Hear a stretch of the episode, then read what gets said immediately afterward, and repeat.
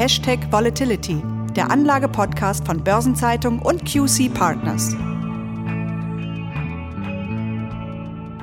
Einen wunderschönen guten Tag und herzlich willkommen zu einer neuen Ausgabe unseres Anlagepodcastes Hashtag Volatility. Mein Name ist Christiane Lang, ich bin Redakteurin bei der Börsenzeitung und ich spreche mit Thomas Altmann, Partner und Leiter des Portfolio-Managements bei QC Partners. Das Thema Nachhaltigkeit ist quasi allgegenwärtig. Mit dem fortschreitenden Klimawandel hat es einen immer größeren Raum in der öffentlichen Diskussion und im Bewusstsein der Menschen eingenommen.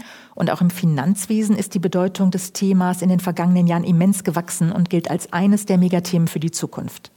Vor allem von politischer Seite wird die Nachhaltigkeit in der Finanzwirtschaft enorm vorangetrieben. So hat die EU-Kommission einen Aktionsplan für ein nachhaltiges Finanzwesen erarbeitet. Da geht es zum Beispiel um ein Klassifizierungssystem für nachhaltige Anlageprodukte oder auch um europaweite Ökolabels. Das soll dabei helfen, Anlagegelder verstärkt in sogenannte grüne Anlagen zu lenken und damit über diesen Weg die Unternehmen, in die die Anleger investieren, quasi dazu zu zwingen, nachhaltiger zu werden. Das langfristige Ziel, das die EU dabei verfolgt, ist die Umsetzung des Pariser Klimaabkommens und eine klimaneutrale Wirtschaft in Europa bis 2050.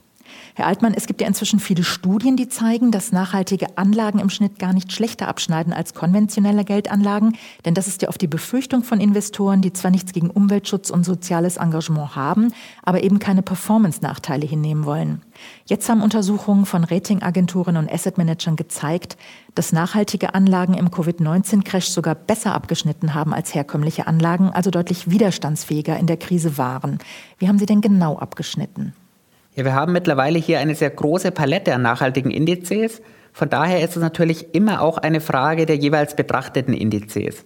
Aber tatsächlich sehen wir innerhalb dieser Gruppe viele Indizes, die ihre klassischen Pendants im ersten Halbjahr outperformt haben. Da ist beispielsweise der MSCI World SRI, der den klassischen MSCI World um mehr als 4% geschlagen hat. Da ist auch der Eurostox Sustainability 40, der den klassischen Eurostox 50 geschlagen hat oder in den USA auch ein S&P 500 ESG. Umgekehrt sehen wir allerdings auch, dass der klassische DAX sowohl mit dem DAX ESG als auch mit dem MSCI Germany Climate Change mehr oder weniger mithalten konnte. Also kann man sagen, nachhaltige Anlagen haben mindestens gleich, meist aber besser performt als traditionelle Anlagen, wenn auch die Unterschiede nicht so groß sind. Wenn man sich die Indizes mit der Outperformance anschaut, liegt es nur am schlechten Abschneiden der Energietitel, die ja in dieser Zeit unter dem Ölpreissturz gelitten haben. Beziehungsweise welche Branchen, die üblicherweise von nachhaltigen Anlegern gemieden werden, sind denn in der Corona-Krise ebenfalls unter die Räder gekommen? Ja, bleiben wir hier vielleicht mal in Europa und schauen auf den Dow Jones Eurostox 50 und die jeweiligen Sektorindizes. Der Hauptindex hat im ersten Halbjahr 14 Prozent an Wert verloren und bei den großen Verlierern stechen vor allem der Automobilsektor mit einem Minus von 23 Prozent ins Auge. Dann folgen die Reiseunternehmen mit minus 27 Prozent, die Öl- und Gasunternehmen mit einem Verlust von 31 Prozent und das toppen am Ende noch die Banken mit minus 35 Prozent. Das ist ja eine richtig große Underperformance. Also im Umkehrschluss, der Verzicht oder zumindest der geringere Anteil dieser Branchen in den Nachhaltigkeitsindizes hat für die Outperformance gegenüber den klassischen Benchmarks gesorgt. Das ist vollkommen richtig, denn die Outperformance beim Eurostock Sustainability 40 kommt eben daher, dass dieser Index keine Autowerte hat, keine Banken hat und deutlich weniger Energietitel.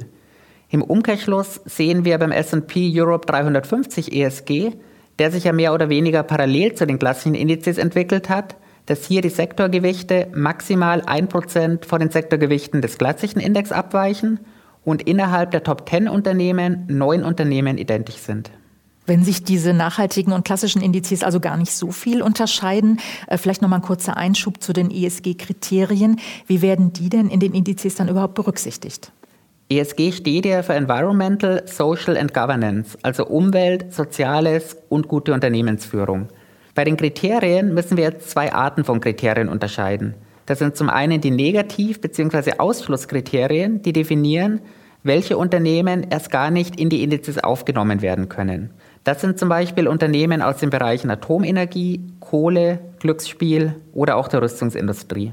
Auf der anderen Seite haben wir dann die Positivkriterien. Das sind die Qualitätskriterien, die Unternehmen für die Indizes berechtigen oder mit einem höheren Score zu einer höheren Gewichtung führen. Das sind Kriterien wie nachhaltige Produkte und Technologien, eine starke Stakeholder-Orientierung, Sozialverträglichkeit oder auch die Generationengerechtigkeit. Gab es eigentlich auch regionale Unterschiede bei der Performance nachhaltiger Anlagen in der Krise und wenn ja, dann warum? Die gab es. Am besten abgeschnitten haben hier die Aktienindizes aus den USA, gefolgt von japanischen Nachhaltigkeitsindizes und Europa war hier eher am Ende zu finden. Das liegt daran, dass die ESG-Indizes natürlich sehr stark an der allgemeinen Entwicklung des Aktienmarktes hängen, denn am Ende des Tages sind wir hier ja trotzdem in der gleichen Assetklasse unterwegs. Ist denn das Abschneiden von ESG-Titeln in diesem zwar heftigen, aber nur kurzen Börsencrash im März überhaupt aussagekräftig für das grundsätzliche Verhalten von ESG-Anlagen in so schwierigen Zeiten? Wie war das eigentlich in früheren Krisen, wenn man jetzt zum Beispiel auch an 2008 denkt? Gehen wir hier vielleicht noch einmal genauer auf den Eurostock Sustainability 40 ein.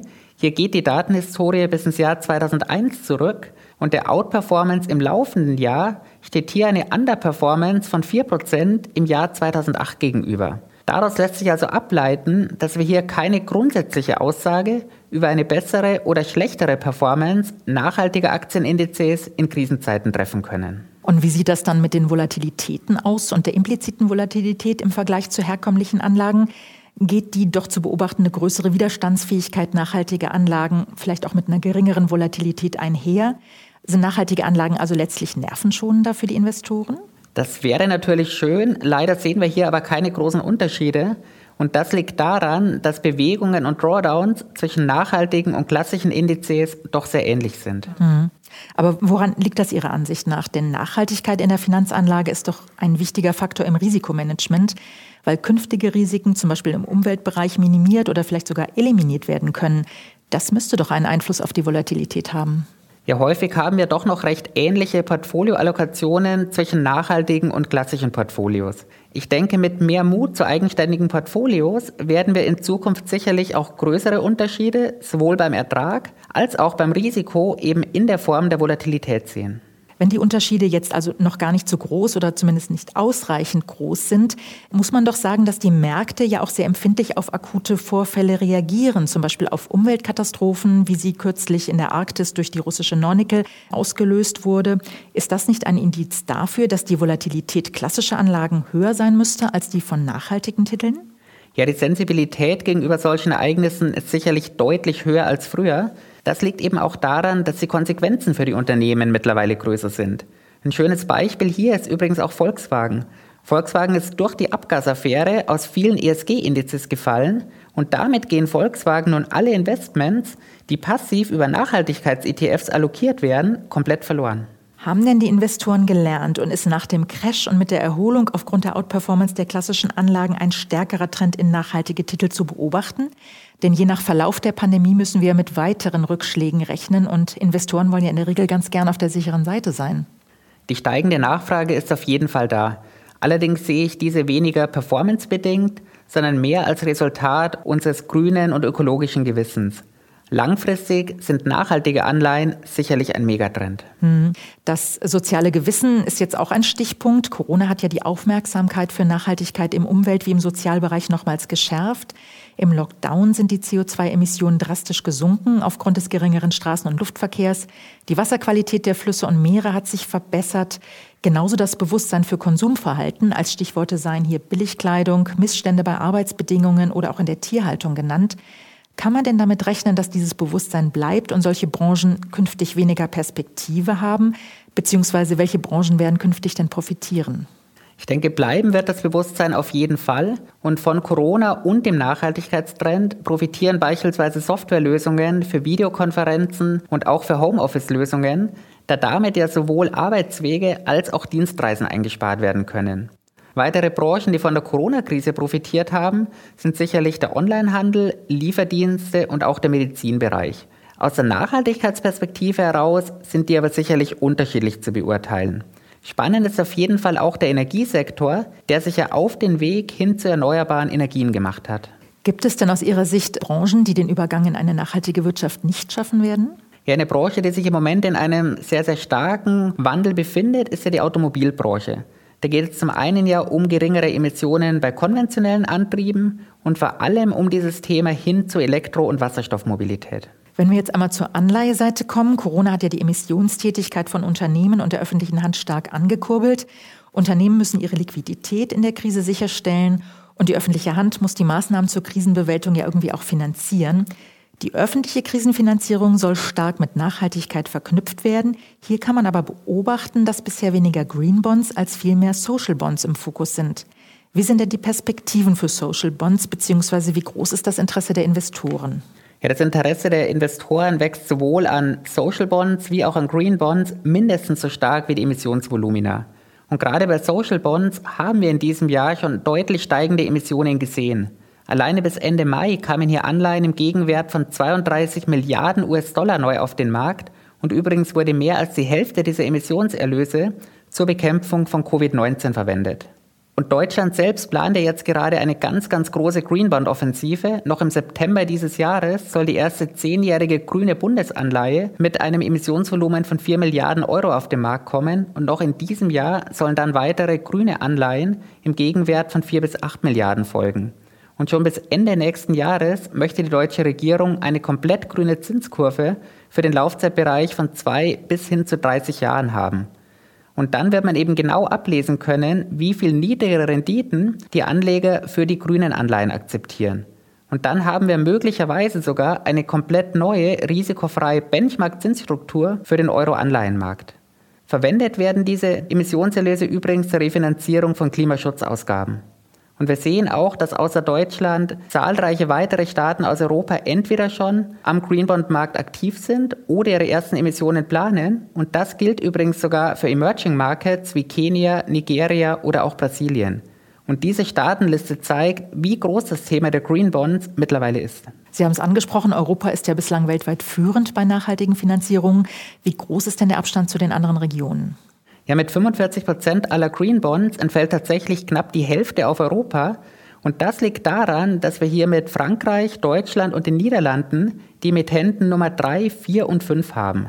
China ist zwar weltweit Emittent Nummer 2, dennoch kommt Asien-Pazifik aber lediglich auf 25 Prozent Emissionserlös und Nordamerika schafft es trotz der USA, die zwar der größte Einzelemittent sind, nur auf 23 Prozent Marktanteil. Mhm. Europa ist weit vorne und wahrscheinlich äh, bleibt es durch die Regulierung auch äh, relativ weit vorne. Herr Altmann, um das vielleicht noch einmal zusammenzufassen, nachhaltige Anlagen und Finanzierungen sind unaufhaltsam auf dem Vormarsch. Auf der einen Seite getrieben durch die regulatorische Entwicklung in der EU, auf der anderen Seite durch das wachsende Bewusstsein der Menschen für die Gefahren des Klimawandels und die Möglichkeit, auch durch Finanzanlagen das soziale Gewissen ein bisschen zu beruhigen. Aber wenn ich sie richtig wiedergebe, ist die Outperformance in der Krise, also die größere Widerstandsfähigkeit nachhaltiger Anlagen, nicht unbedingt ein Trigger. Das ist vollkommen richtig. Die Haupttrigger sind für mich zum einen die Veränderungen in der Regulierung und vor allem unser grünes und nachhaltiges Gewissen. Dennoch wird eine gute Performance von nachhaltigen Anlagen den Trend hin zur Nachhaltigkeit sicherlich weiter beschleunigen. Herr Altmann, vielen Dank für Ihre interessanten Ausführungen. Herzlichen Dank auch unseren Hörerinnen und Hörern für Ihr Interesse.